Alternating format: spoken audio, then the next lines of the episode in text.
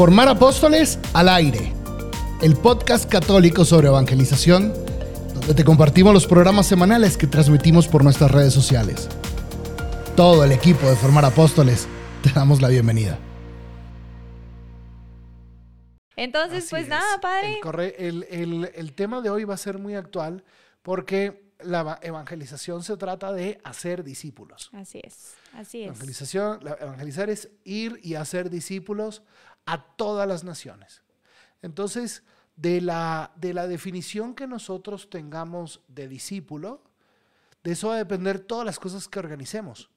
Si mi definición es de discípulo es alguien que se sienta a escuchar un domingo en la misa y ya, pues todo lo que yo haré será para llenar ese momento de la misa dominical. Sí, claro, claro. Y la misa dominical es muy importante. Nada más que ahí no se agota todo lo que se espera de un discípulo. Si mi definición de discípulo es alguien que viene y me escucha cuando yo hablo, bueno, pues yo trataré de multiplicar mis momentos en que la gente me, esté escuchando, ¿no? Pero entonces, eh, y de eso va a depender el tipo de formación que yo voy a dar, ¿no? ¿Qué, qué, qué concepto tengo yo de discípulo?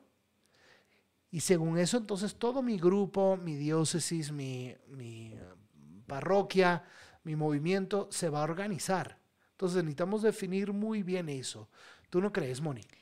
Totalmente, padre. O sea, creo que es lo primero porque si vamos a estar hablando de justo 12 rasgos de un discípulo, pues habrá que ver quién es un discípulo, qué hace un discípulo, eh, un discípulo según la sociedad, un discípulo según Cristo, un discípulo según quién, ¿no? Y Entonces- nosotros sabemos que el discípulo, o bueno, al menos nosotros usamos mucho esa definición, que el discípulo es el que conoce, imita y transmite Exacto. a Cristo. Es como un- una manera muy sencilla de recordarlo. Son tres verbos, conocer, imitar y transmitir. Uno lo conoce a través de los sacramentos y a través del, de, de, pues de, la, de la oración, de la meditación, de los momentos largos de adoración eucarística, la imitación de sus virtudes, especialmente a través del trabajo de vida espiritual, tu programa de vida. Y eh, la transmisión es a través de obras de misericordia, del anuncio del querigma, de la hacer otro discípulo. Lo bonito de hoy es que vamos a ampliar toda esa definición, la vamos a ampliar Exacto. pues con estas cosas que nos va a decir Marcel Leyún, eh, que son otros rasgos que van entrando, van entrando ahí, ¿verdad? Totalmente. Y luego fíjese, padre, que hay veces que nos han preguntado, oigan, es que sí, el discípulo conoce, imita y transmite, pero también ama a Jesucristo. Claro que sí. Es que cuando lo conoce, lo ama. Cuando lo está imitando, lo ama más. Y cuando lo está transmitiendo, bueno, lo ama mucho mejor. Entonces, Efectivamente, yo ahí diría va que- implícito. Amar a Cristo es conocerlo, imitarlo y transmitirlo. Totalmente. Sí, sí. Porque si yo lo amo, yo, tengo, yo voy a querer eh, entender más su, su palabra, su doctrina, su forma de ser. Yo voy a querer ser más como Él. Claro. Si yo lo amo, voy a permanecer en, en sus mandamientos y lo voy a transmitir. Entonces, si todo empieza desde el amor, tienes toda la razón. 100%. Pues ahora sí, vamos a empezar con A ver, eh, entonces- un poquito de esto que, que vamos a ver por aquí. Un segundo. Ok.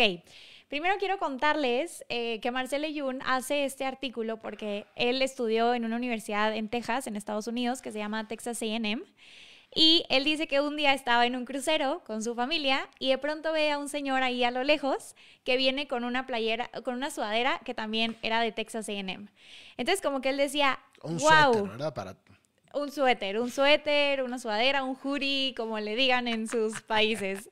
Entonces, él ve a lo lejos a este señor y dice, este señor es Texas A&M, este señor es un, es un Aggie, es un Esa es una egresado. universidad muy grande que está en Texas. Muy grande, y muy que grande. hay una comunidad católica impresionante. Yo estuve una vez ahí y en la comunidad católica de Texas A&M habían como 15 mil estudiantes católicos. Las misas de los domingos eran una locura, de be- bellísimas. Tenían apostolados, retiros de conversión. Estaba muy... Entonces él se...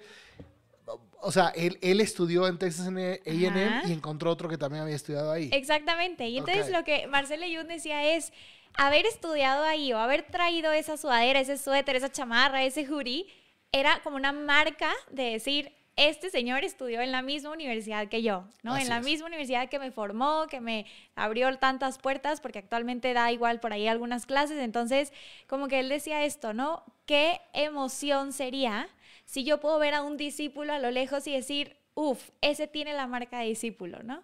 Ese tiene la marca de que estudió en Agui, entonces, pues o sea, eh, Marcela Yun dice, ¿no? De que me acerqué con él y estuvimos ahí platicando y resultó que sí, había estudiado ahí y no sé qué, y no sé qué, y no sé cuánto.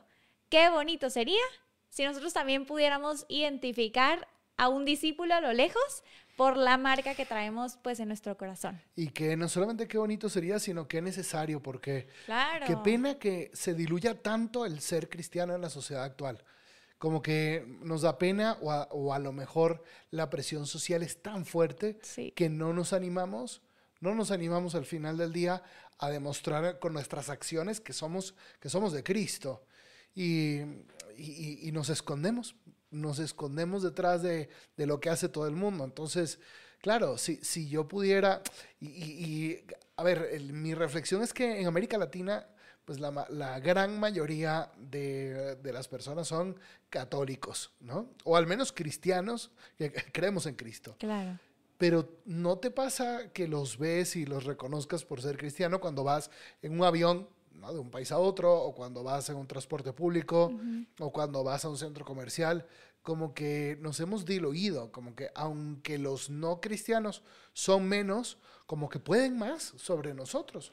Entonces nos escondemos y no nos animamos a no nos animamos a dar testimonio de nuestra fe. Qué tremendo eso, ¿no? Sí, y fíjese, padre, yo antes como que veía mucho eh, que la gente que traía cruces, ya sea en un collarcito, en una cadenita, en una pulsera o atrás del celular o así, como que uno dice, ay, pues este es un católico comprometido, intenso, que quiere ser santo.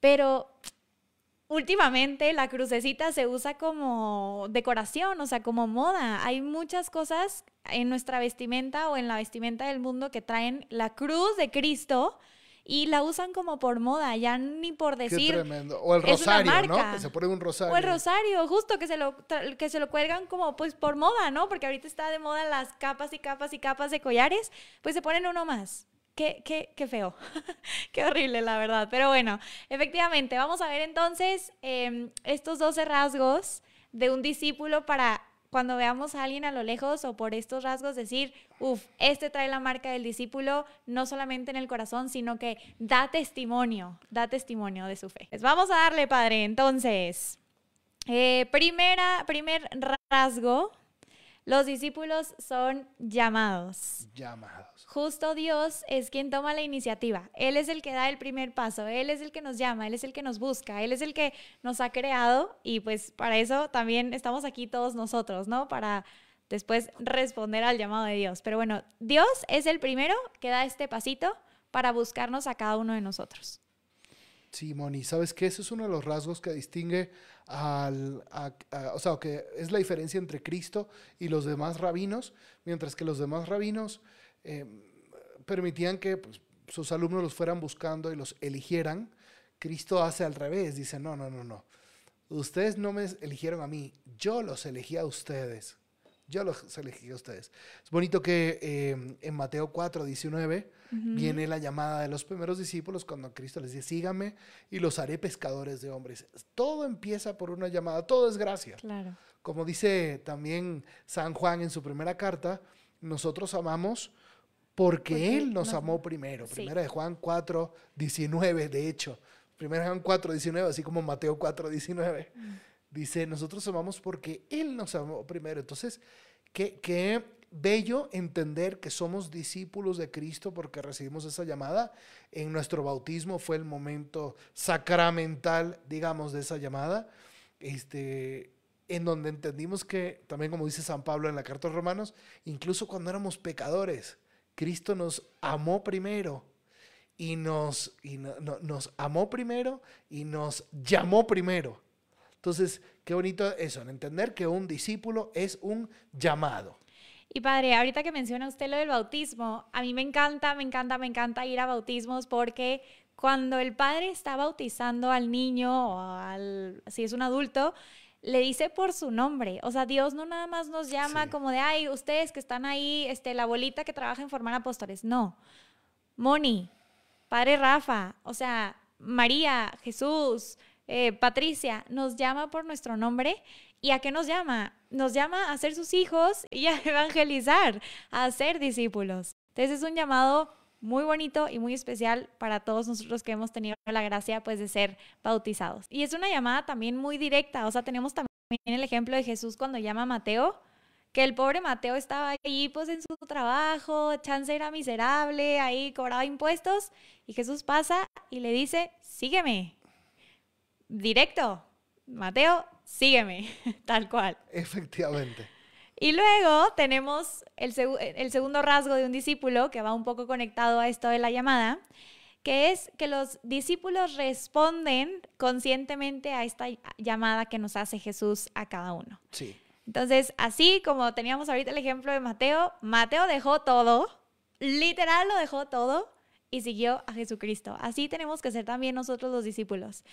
Poder responderle a Jesús este llamado que nos está haciendo a cada uno de nosotros. Sí, es una, dice, si seguimos leyendo el Evangelio de Mateo, Mateo 4:20, eh, dice que dejando las redes, eh, lo siguieron. Es una respuesta personal. Nadie es discípulo de Cristo porque mi mamá era discípula de Cristo o porque mi, mi, abuela me transmitió en la fe. No, nadie, nadie es discípulo de Cristo por, por costumbre. Probablemente puede ser cristiano o bautizado, pero eh, ser discípulo implica una decisión personal de entrar bajo la, el señorío de Cristo. Ahí hay una intencionalidad. Ser discípulo requiere una intencionalidad. Es un quiero personal. Y todos los, todos los católicos en algún momento de nuestra vida tenemos que llegar a eso. Que es importante también que nuestras realidades tengan procesos para ayudarnos, ayudar a todos los miembros a llegar al momento del decir quiero.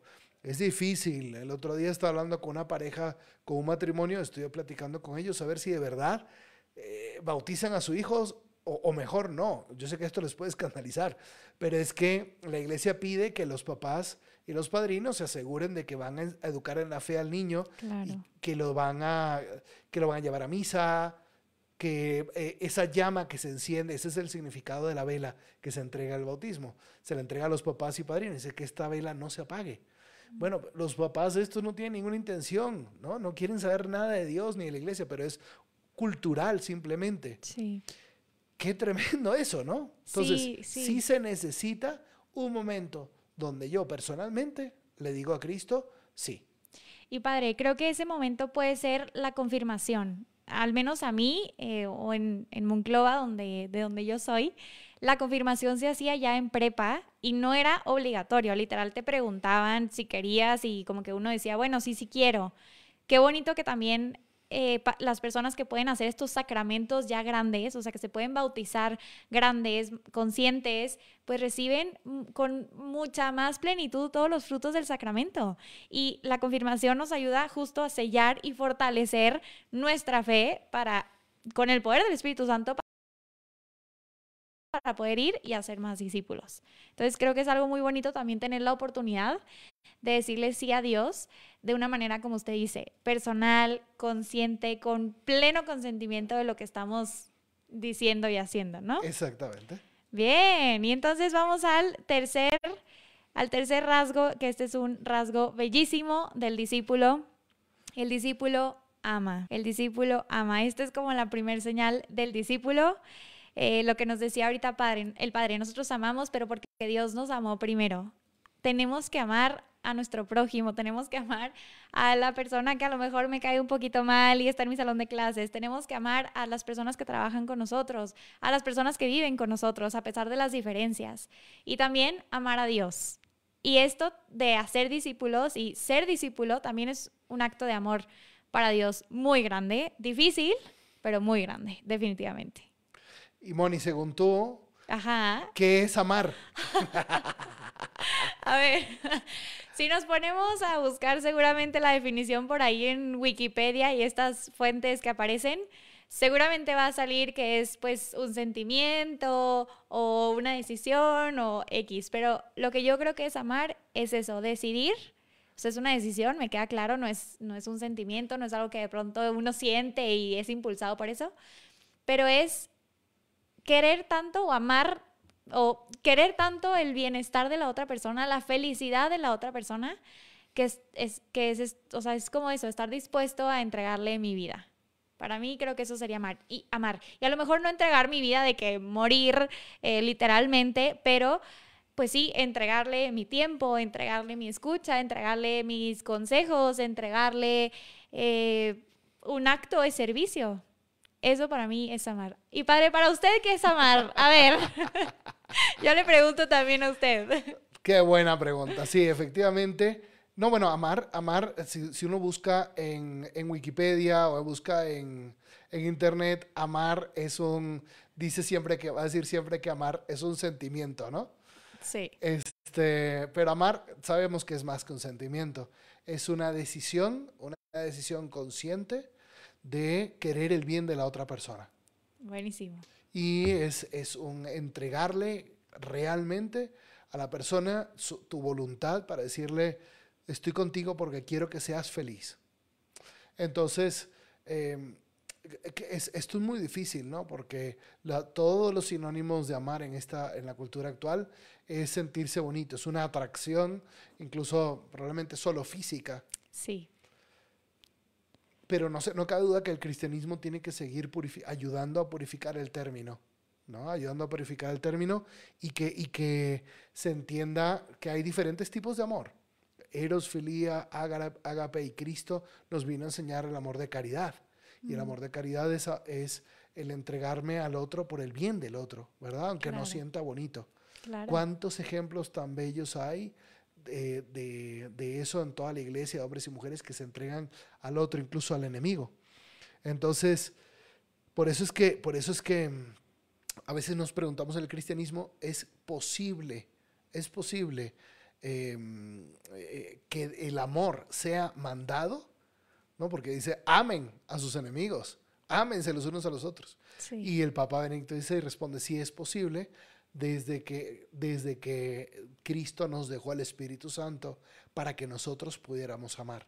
Bueno, creo que aquí hay toda una teología interesantísima del amor. Sí y, del ser discípulo que tenemos que seguir desentrañando mucho, ¿no Sí, padre. Y yo quiero recalcar lo que está diciendo usted de amen a sus enemigos, porque creo que es, es algo muy fuerte. O sea, es muy fácil amar a las personas que sí te caen bien y a tu familia, o sea, como la, la gente con la que incluso tienes más cosas en común. Pero amar a tus enemigos y que Cristo ponga el ejemplo primero de Él amó a esa persona que le puso la corona de espinas, Él amó a esa persona que le escupió en la cara, Él amó a esa persona que le quitó sus vestiduras. Tal cual. Qué fuerte, es muy fácil decirlo, pero es fuerte hacerlo y pues bueno, es un rasgo es un rasgo que tiene un verdadero discípulo, entonces hay que tratar pues de imitar a Cristo. Lo decíamos al inicio, un discípulo es aquel que conoce, lo imita y lo transmite. Entonces la parte de imitarla es imitarle todo, no nada más las, las cosas fáciles a Jesús. Entonces bueno, echarle ganas, así es esto. Vamos entonces con el cuarto rasgo de un discípulo. Los discípulos dan fruto. Y aquí menciona a Juan 15:8. La gloria de mi Padre consiste en que deis fruto abundante y así seréis mis discípulos. ¿Cómo ve, Padre? Hay una buenísima conversación sobre esto de qué es y qué significa eh, dar fruto, porque, em, porque claro, o sea, podría, uno, uno podría ser, bueno, uno podría decir, bueno, no, no, no siempre vas a ver el fruto de todo lo que, de todo lo que siembras, ¿no? Claro. O sea, muchas veces vas a, te vas a dar cuenta que lo que haces no, no ves en esta vida los resultados. Creo que lo, importante es entender que hay diferentes tipos de frutos. Están frutos los, están, obviamente que los frutos espirituales, como por ejemplo la conversión o el que una persona viva en gracia, pero también hay frutos físicos, ¿no? Hay frutos materiales que, un, que, que, también Dios quiere que un discípulo los vaya dando. Por ejemplo, frutos en cuanto a formación. Un discípulo de Cristo da frutos donde está plantado en su universidad, donde está plantado en su colegio. O profesionales, un discípulo, me llamó mucho la atención otro día, un señor que me hablaba de cómo él buscaba eh, buscaba entregarse con profesionalidad en su trabajo, porque él sabía que le estaba dando gloria a Dios. Claro. Él sabía que le estaba dando gloria a Dios. Claro. Eh, con la excelencia, ¿no? Con los detalles, con el amor con que se entregaba. Entonces, sí es verdad que un discípulo tiene que, em, o sea, tiene que, hay, hay, frutos espirituales que nunca jamás veremos, pero también hay frutos físicos de apostolado, por ejemplo, todo, todos los, los todo lo que se puede ver eh, que se realiza en la iglesia gracias a tu diezmo, por ejemplo, a tu limosna, ¿no? O sea, sí hay muchos frutos, la educación de tus hijos, que no siempre lo puedes controlar, claro que no, pero eh, tampoco deberíamos apartar totalmente la dimensión de frutos si Cristo dice eh, muy claramente que, que este, la, la, gloria de mi Padre consiste en que deis muchos frutos y que seáis mis discípulos. Son las dos cosas, ser y dar frutos. Yo creo que, y, y, y, con eso termino, Moni, creo que el hecho de lo que estábamos viendo en algunos programas pasados, de que cada vez hay menos católicos en América Latina, ¿no? y que cada año, en los últimos 20 años, estado, hemos estado perdiendo el 1%, pues esto nos, lleve a, nos tiene que llevar a pensar de que necesitamos dar fruto, y fruto, y fruto visible. ¿No crees tú? Sí, y para dejarlo súper explícito, fruto visible es hacer discípulos que hagan discípulos. O sea, tomarnos el compromiso y el papel de formarme para ver cómo voy a, hacer más discípulos que hagan discípulos de una manera efectiva. Considerando que a lo mejor no siempre voy a ver el fruto, no siempre voy a ver si mi amigo ya es un discípulo que está haciendo discípulos, pero sí hacerlo intencionalmente. Esa sería la palabra. O sea, sí hacer discípulos intencionalmente, sí hacer discípulos para que se vea el fruto y podamos pues dar un poquito más de gloria a Dios, porque como dice el Padre, ¿no? En nuestro trabajo damos gloria a Dios, en muchas otras cosas, educando a nuestros hijos, o sea, todas las mamás que tienen hijos adolescentes ahí en su casa y que de verdad luchan con ellos diarios, con eso están dando gloria a Dios. O sea, Saludos a todas las mamás que tienen adolescentes. Pero bueno, bien. Y entonces el quinto rasgo de un discípulo es que los discípulos son obedientes. Y me encanta esto de la obediencia porque una vez yo lo platicaba con una persona y a veces parece que la obediencia es como si nos obligaran a hacer algo o como si nos limitaran o nos impusieran algo. Pero no, la obediencia es algo bellísimo. La obediencia es un acto de amor. O sea, la obediencia es decir, Jesucristo, yo sé que tú me estás pidiendo esto porque me amas tanto que va a ser para mi bien y para dar eh, más gloria a Dios y para poder ganarme un cielo más bonito, ¿no? Pero hay un tema aquí con, la obediencia. Em, yo me he topado con, o sea, personas en mi vida que obedecen ciertas cosas, pero ciertas cosas no. Entonces, como que aquí no hay puntos medios. O somos completamente obedientes y obedecemos todos los mandatos que Jesucristo nos dejó, o, no somos obedientes y no estamos siendo discípulos que obedecen a su maestro, ¿no? Sí, Moni, mira, este es, también algo muy, muy claro en el Evangelio de San Juan, em, cuando dice, si sois mis amigos, si hacéis lo que yo os mando. Sí, Cristo viene también a ser nuestro Señor, nuestro soberano, y nos viene a decir cómo vivir. Nos viene a dar unos mandatos. El primero el, el del amor. Pero, pero Cristo nos viene a enseñar una manera de vivir que es mucho mejor. Una manera de vivir mucho mejor. Y, y en ser discípulo de Cristo es decidirse a vivir bajo la soberanía de Él. Entonces, como estamos viendo, todos estos rasgos de ser discípulo van saliendo en el Evangelio y como que uno los va cogiendo y va diciendo, ok, este, este también, y este también, y este también, y este también. es como un gran mosaico que todas las piedritas al final del día van, van dando pues el, el, el dibujo final de este, de este mosaico, ¿no? Este, también es importante la obediencia de la fe. Este es un concepto clarísimo que lo pueden encontrar en, la, en el catecismo de la obediencia a la fe. Abraham obedeció en la fe, la Virgen María obedeció en la fe. Es, es, un, es un concepto que está ahí y que ha estado siempre, ¿no? Entonces, ojalá que también nosotros podamos educar a la obediencia de la fe y no solamente al sentimiento. El sentimiento es importante, pero, pero es muy importante también vivir bajo, bajo la soberanía completa de Cristo. ¿No crees tú? Sí, y es difícil, como usted lo menciona, porque pues al final está la libertad y cada uno puede escoger eh, la opción que mejor le convenga, pero efectivamente, obedecer esa soberanía de Cristo porque Él sabe o vino a enseñarnos cómo vivir y gozar pues de este reino. Entonces sí, vamos a hacer una pequeña recapitulación de estos cinco rasgos que llevamos para los que se están por ahí conectando, que ya veo que hay algunos que se están conectando ahorita. Eh, 12 rasgos que debe tener un discípulo. El primero, los discípulos son llamados. Segundo, los discípulos responden a esta llamada. Tercero, el discípulo ama. Cuarto, los discípulos dan fruto. Quinto, los discípulos son obedientes. Y vamos a ver el sexto, el sexto rasgo, los discípulos son enseñados. A ver. En las escrituras encontramos muchísimos momentos donde Jesús sale enseñándole a sus discípulos y, o sea, no nada más compartiéndoles las enseñanzas como que una doctrina, sino una manera también de vivir. Qué bonito es cuando nosotros como discípulos podemos seguirnos formando. Muchos movimientos, muchos grupos, muchas parroquias que a lo mejor no tienen tantos recursos de formación, pero la formación por ahí está, ¿no? O sea, toda la información está, si no es en internet, es en otras cuentas, en otros podcasts, en otros webinars, en otro YouTube, así como nosotros que estamos aquí dando un poquito de formación permanente. Y la formación de un discípulo tendría que ser integral, o sea, un discípulo tendría que estarse formando humanamente, doctrinalmente, espiritualmente y apostólicamente. Todos los campos. Así como Jesús enseñaba a sus discípulos, nosotros, discípulos del siglo XXI, tenemos que seguirnos formando. Y más para el mundo tan, tan lleno de retos y tan lleno de estándares y expectativas, tenemos que formarnos, Padre. Sí, Moni, y sabes qué, este,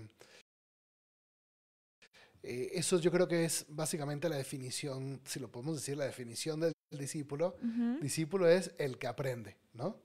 El aprendiz. El aprendiz. Entonces, obviamente que no podría existir un discípulo que no aprende, ¿no? Entonces, es bonito porque nunca vamos a, a, nosotros a pasar de, a subir de grado, nunca vamos a ser el maestro. Siempre vamos a estar en el escaloncito menos uno, o en el uno, ¿verdad? Ahí va a estar el Papa, va a estar, van a estar todos los demás. Bueno, pues tomarlo con mucha humildad y esforzarnos para, para que todos los días podamos estar en ese aprendizaje continuo. De ahí va porque decimos nosotros conocer, imitar y transmitir, ¿verdad? Exactamente, exactamente. Y como usted dice, pues un discípulo nunca, nunca se gradúa de ser discípulo, nunca se gradúa en su formación. Bien, pues vamos con el siguiente, que es el rasgo número 7. Los discípulos siguen. Es lo que decía ahorita el padre. La palabra discípulo significa seguidor. Entonces tenemos que seguir lo que hizo Cristo, tenemos que imitar lo que hizo Cristo, amar como Él amó, elegir lo que Él eligió. Y eso, pues sí, implica muchas, mucho esfuerzo también de probablemente defender la vida, ¿no? Defender la dignidad de las personas como Él lo hizo. Eh, si, lo, si lo queremos seguir verdaderamente, pues habrá muchas cosas que le tengamos que imitar y muchas cosas que tengamos que poner, por ejemplo, cuando alguien nos está mm, probablemente criticando por ser católicos, pues poner la otra mejilla. Así como Cristo lo hizo, nosotros también hacerlo como Él le hizo. Sí. Entonces, sí. Échale padre, perdón, perdón. no, no, no, yo, simplemente quería decir que em, de eso se trata el imitar a Cristo. Imitar a Cristo. Fíjate que es bonito porque este rabino no pide simplemente que conozcamos sus teorías, sino que este rabino también pide, ven a vivir conmigo para imitarme y ser como yo. Eso está tremendo, ¿no? justo. Este, pero, pero es, es, es un seguimiento vivencial del maestro. Nuestro maestro no vino a darnos un manual, vino a explicarnos cómo vivir en la práctica. Eso es un reto también grande para, la evangelización del mundo actual.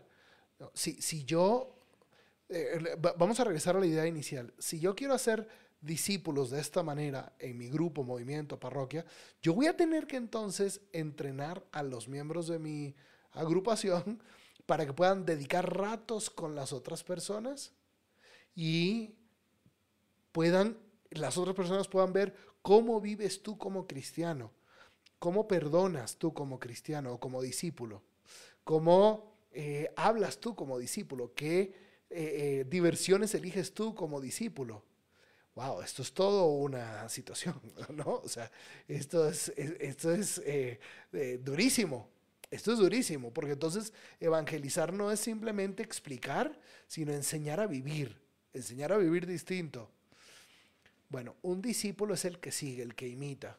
También ese aspecto de, em, de imitación tiene que estar presente en nuestro modo de evangelizar, ¿cómo ves? Sí, y quiero agregar algo, padre. Justo el otro día comentábamos que cuando dos personas están mucho tiempo juntos, como que se empiezan a aparecer, ¿no? Sus expresiones, su manera de ser, por ejemplo, unos novios, unos esposos que se la viven juntos, pues empiezan a aparecer cada vez un poquito más. Y, y yo lo pensaba, si yo quiero parecerme más a Cristo, pues tengo que pasar más momentos con Él, más tiempo con Él.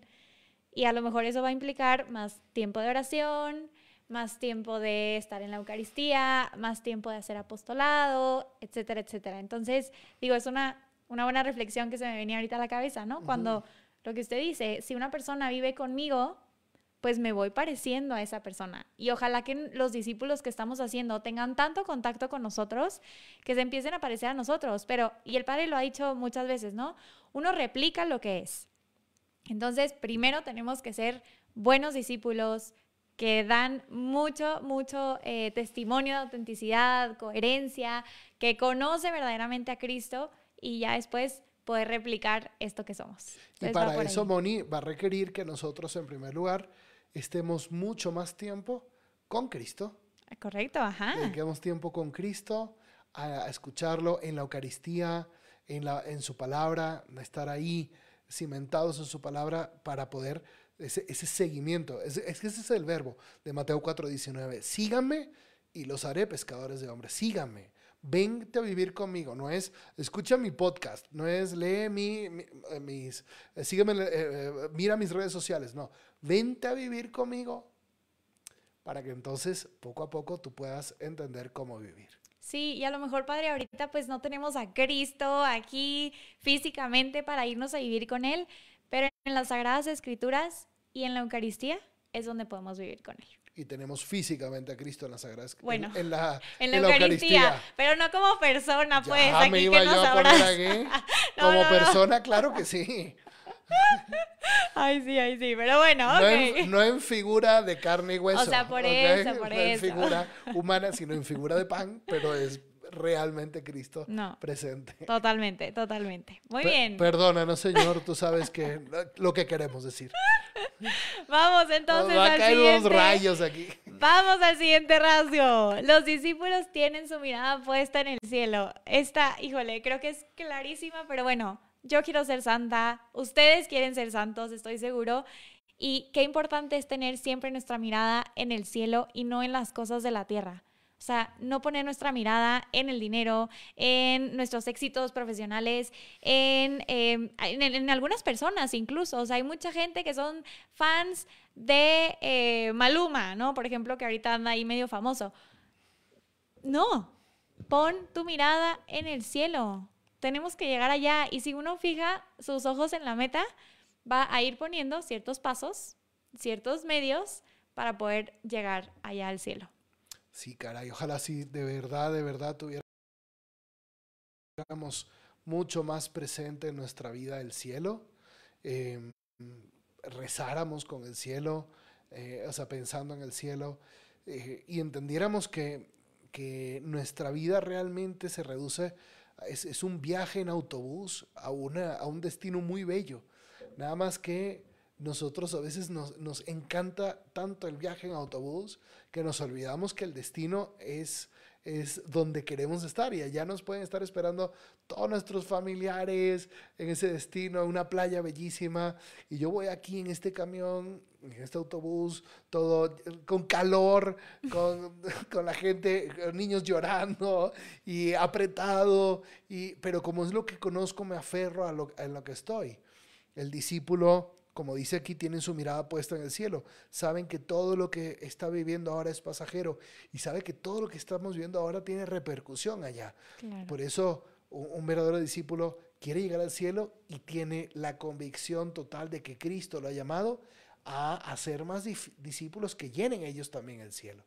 Eso, eso, poder llegar nosotros, pero también llevar a más almas al cielo, wow, o sea, de verdad que eso tendría que ser pues nuestro sentido de vida, ¿no? Pero pues ahí cada quien, cada quien sabe su sentido de vida, pero eh, hay, hay otra cosa, Padre, nosotros fuimos creados para el cielo, no fuimos creados para este mundo. Entonces, veamos aquello con lo que anhelamos y con lo que está puesto en el fondo de nuestro corazón, porque ahí está el anhelo de ser santos, ahí está el anhelo de llegar al cielo. Pero como usted dice, pues a veces es difícil el camino, ¿no? Bastante. Noveno rasgo, los discípulos cargan con cruces. Cargan con cruces. No debemos olvidar. No todo es bonito. no. no todo es color de rosa. No, y justamente a veces tenemos que renunciar a muchas cosas, lo comentábamos el padre y yo. A veces tienes que renunciar a ciertos ambientes, tienes que renunciar a ciertas amistades, tienes que renunciar incluso a ver eh, cierto tipo de entretenimiento, de dejar de escuchar ciertas canciones, dejar de ver ciertas series, porque pues es una cruz que viene, o sea, es, es un sufrimiento, pero es parte del discipulado, es parte de ser discípulos de Cristo. Sí, no, no, Cristo no nos está proponiendo una doctrina muy fácil. Es difícil. Es difícil vivir el cristianismo. Y es difícil porque se rompió esa bondad inicial eh, con el pecado original. Y nosotros creemos firmemente en la realidad del pecado original y por lo tanto nos es difícil querer y gozar con el bien. Entonces, wow, cuántas, cuántas cuántos sacrificios, ¿verdad? Hay que hacer, tiene que hacer un joven que quiere vivir su pureza, cuántos sacrificios tiene que hacer una, una, mamá que, quiere ser una buena esposa, cumplir con, todo lo que Dios le pide, em, un papá, un, estudiante, cuántos sacrificios se tiene que hacer para vivir a lo cristiano, ¿no? Y Cristo no lo oculta. El que quiera seguirme, que tome su cruz y, sea mi discípulo. Bueno, entonces esto no se tiene que esconder, es una realidad. Hemos hablado del cielo, hemos hablado de muchas gracias que uno recibe em, con, la oración, con los sacramentos, pero este, está este aspecto, que Cristo mismo no lo esconde. Ahora, toda esta renuncia nos va a traer una felicidad enorme, claro que sí lo sabemos, pero no deja de costar, ¿verdad? Sí, padre. Y fíjense que nosotros que estamos haciendo el catecumenado con algunos jóvenes y adultos, cuando ellos hacen su rito de iniciación al, al catecumenado, su rito de inicio, ellos lo primero que hacen es renunciar, renunciar a todos esos horóscopos, hechizos, brujerías, al todos los efectos del demonio. Amuletos. todo el ocultismo. Sí, claro. Que eso está súper presente en nuestra, en nuestra cultura, ¿no? Como que son promesas de un mundo mejor.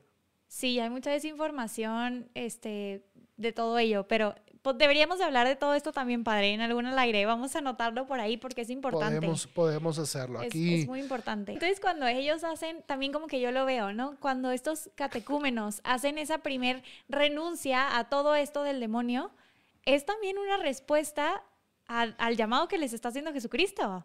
Es una respuesta a decir, voy a renunciar y voy a dejar todo esto, lo que usted decía, una decisión personal, voy a dejar todo esto para convertirme en un discípulo de Cristo. Ese es un rasgo eh, del, discípulo. Carga con la cruz que le toca vivir, en el ambiente que le toca vivir, en su realidad que le toca vivir. Y luego nos vamos a, a llevar unas críticas por ser anticuados, por ser radicales, por ser fanáticos, por no saber vivir. Eh, pero es que eh, cuidar la vida de gracia, Moni, sí. está por encima de todo. Y sabemos que Cristo nos perdona, siempre va a estar en la confesión lleno, rico de misericordia, pero quien, quien ha llegado a amar a Jesucristo es que no lo puede, no lo puede ofender. Hay muchas cosas que ofenden a Dios, tristemente, pero hay muchas otras que no. El mundo es bellísimo. Eh, implica renuncias, claro. Es como dos, dos novios que se aman. ¿Implica renuncia? Claro que sí. No puedes estar yéndote con otras mujeres o con otros hombres. No puedes estar a veces tú quisieras descansar, pero tu novia tu novio te necesita. Bueno, lo mismo Cristo implica renuncias, pero uno no está buscando la renuncia, está buscando el amor, el crecer en el amor. 100%. Y al final, como leíamos en la carta de Santiago hace unas semanas, no, hace la semana pasada, aquel que también vence con las tentaciones, o sea, las tentaciones que le llegan y las vence, se va a ganar la corona de la vida. La corona de la vida que también la promete en el, Apocalipsis. Así es. Entonces, que nos lleguen las tentaciones, que nos llegue esa cruz y carguemos con ella. Sí. A echarle, ni modo. Ni modo. Y vamos al rasgo número 10. Los discípulos emplean tiempo con Jesús en la oración. Ya lo mencionábamos un poquito, pero esos momentos de encuentro con Jesucristo son los más ricos y los más bellos. Es donde uno lo conoce, es donde uno lo sigue, es donde uno literal vive con Él en la oración. Y hace unas semanas o hace unos días pusimos por ahí una publicación en nuestras redes de Formar Apóstoles sobre cómo ayudar a que mi comunidad mejore su vida de oración. Porque a veces puede pasar Está muy bueno ese post, búscalo. Sí, vayan a buscarlo, si no igual ahorita le damos repost ahí para que lo vean porque hay cuatro consejitos de cómo podemos ayudar a todas estas personas que están iniciando su camino de discípulos a que mejoren su vida de oración. El primero es ayudarles a que tengan un calendario o que lo calendaricen. Si está en tu calendario, te vas a dar el tiempo de ponerte a rezar y de ponerte en contacto con Jesús. No cabe duda que ese es de los más importantes. Lo que no está puesto, mira, ni el ejercicio, ni el estudio, nada que no esté puesto en un calendario, nada se va a hacer. Entonces es una recomendación bastante sencilla, pero, pero pues muy práctica, muy concreta. Eso sí. El segundo consejo es explicarles los beneficios de la oración. Beneficios de la oración. Beneficios de la oración. El tercero es rezar en comunidad. ¿Qué es lo que estamos diciendo? Si tú rezas con ellos y ellos te ven rezar, ellos van a aprender de ti. Y probablemente no van a saber todavía orar solos, pero orar en comunidad les enseña cómo se, cómo se hace. Así es. Y justo en Lucas 11.1 dice, Señor, enséñanos a orar, así como Juan enseñó a sus discípulos. Entonces también viene ahí en las Sagradas Escrituras, ¿no?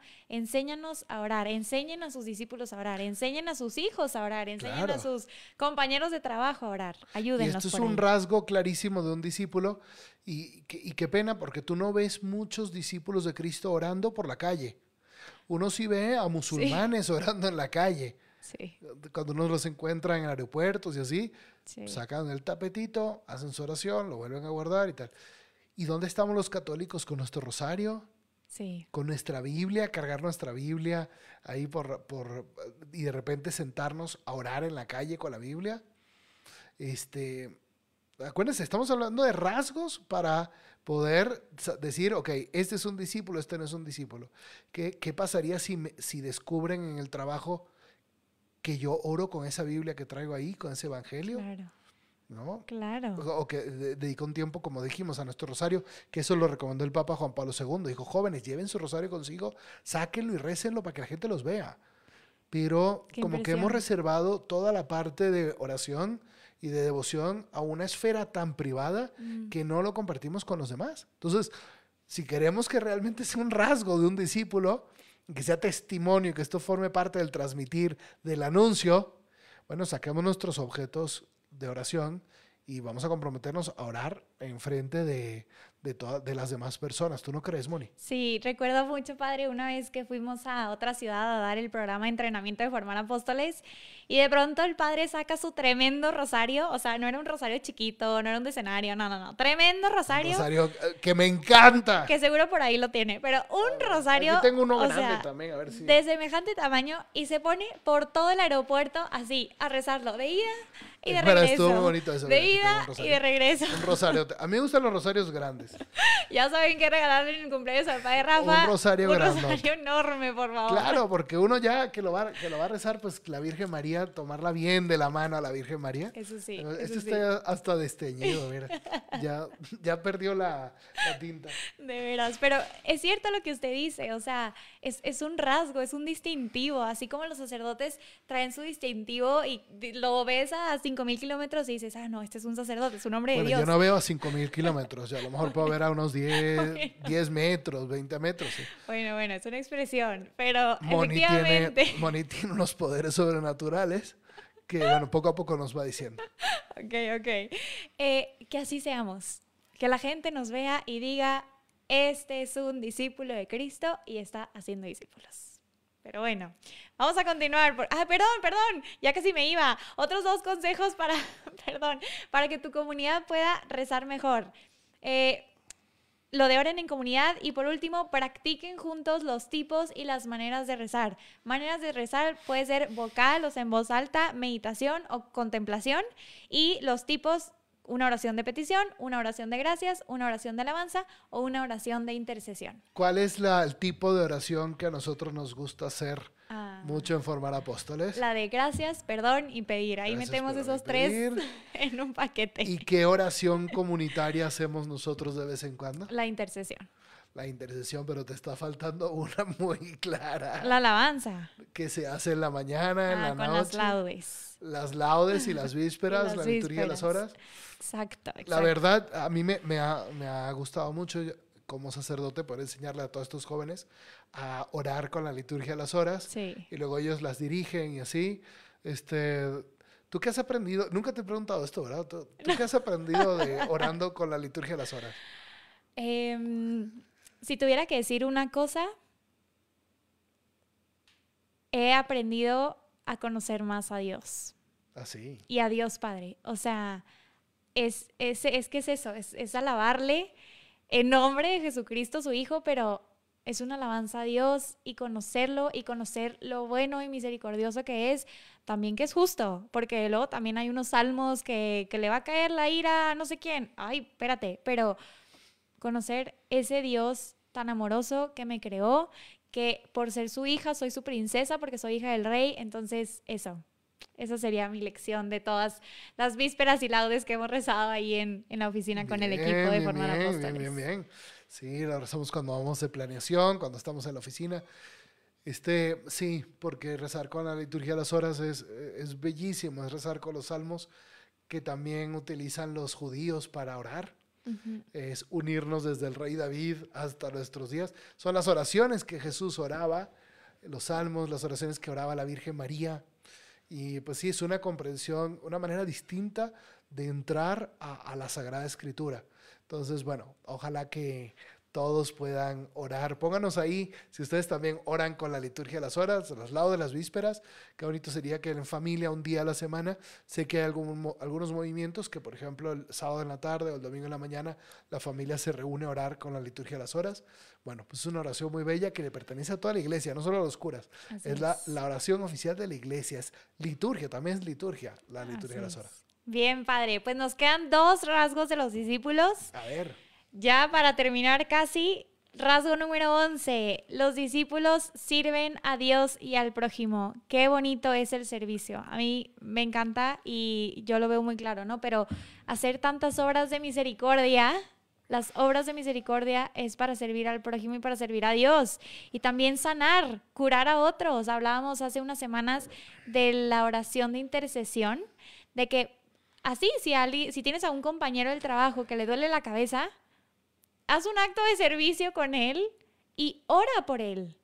A lo mejor Él no tiene una relación personal con Dios como para voltear al cielo y decirle, Señor, quítame este dolor de cabeza, pero tú lo puedes servir haciendo una oración por Él.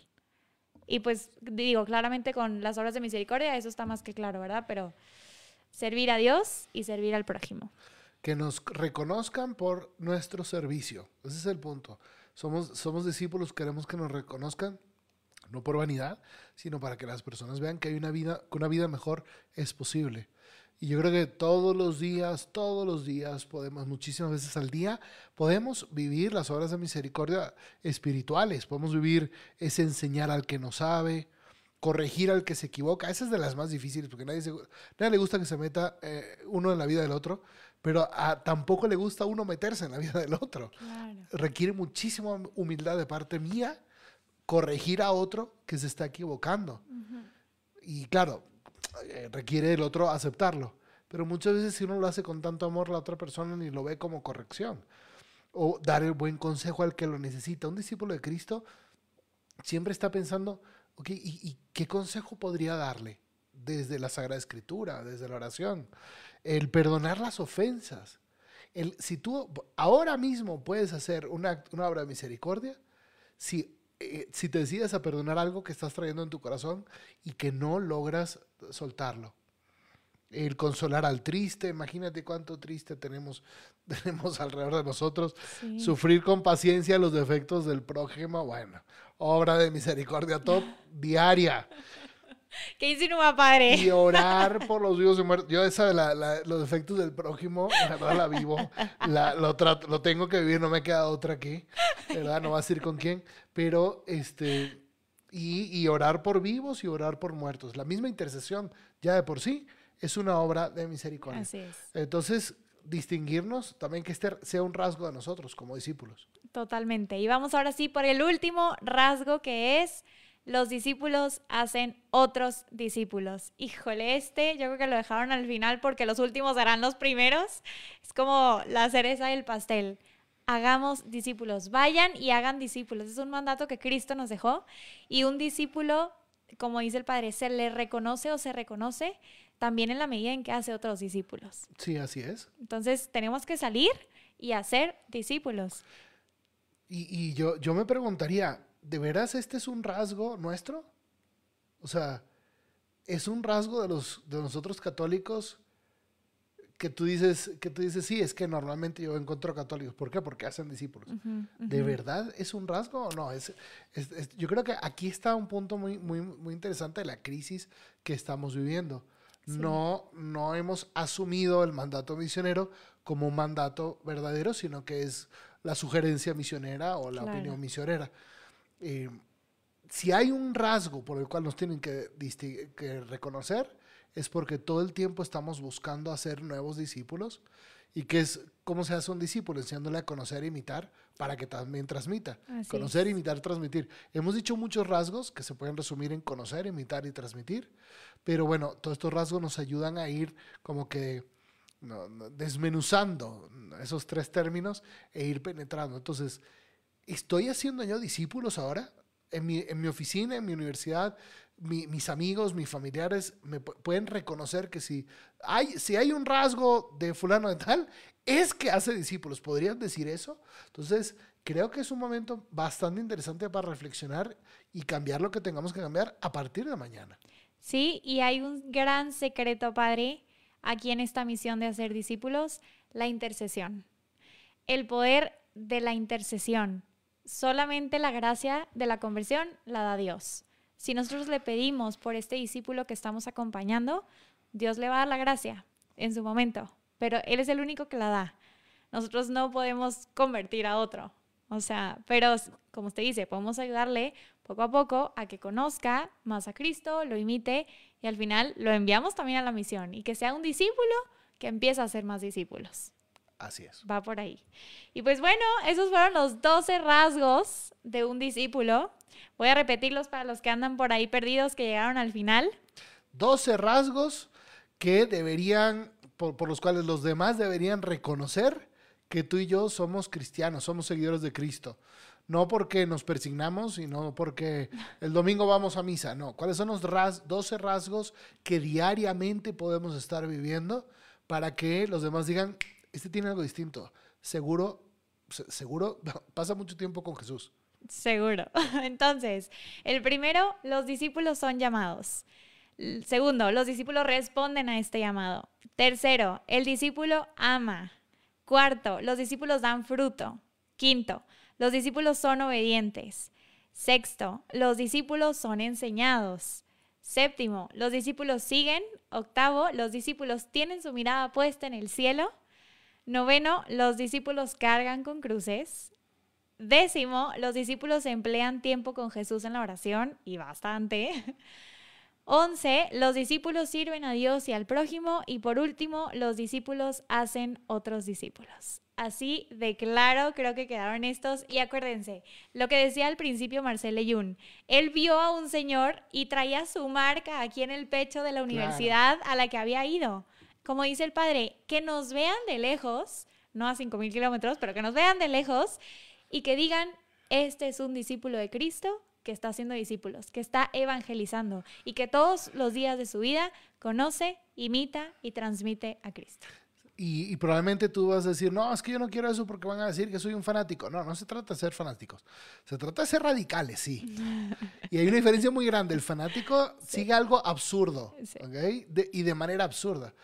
Alguien radical es alguien que ha descubierto una verdad enorme y está queriendo entregar su vida a esa verdad con mucho amor, con mucha naturalidad, con mucha sencillez, pero que la está queriendo vivir y que la está queriendo transmitir. Sí, realmente es, es, eh, es un imperativo en estos momentos que vivimos que nos distingamos como discípulos. empezando por, por, el primer rasgo, que en estos conocerán que son mis discípulos, si se aman los unos a los otros, pero terminando con todos los demás. Es un momento importantísimo para la Iglesia Católica. Así es, padre. Y no sé si los que están por ahí tienen algún otro rasgo que se les ocurra que debe tener un discípulo, no dejen de escribirnos, mándenlos ahí a, nuestro Instagram, a nuestro correo, incluso en nuestra red de Telegram, en nuestro canal.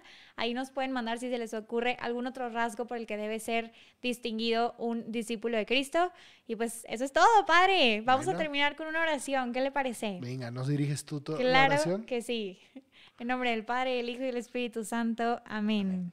Dios Padre, quiero darte gracias porque nos has elegido para ser tus discípulos.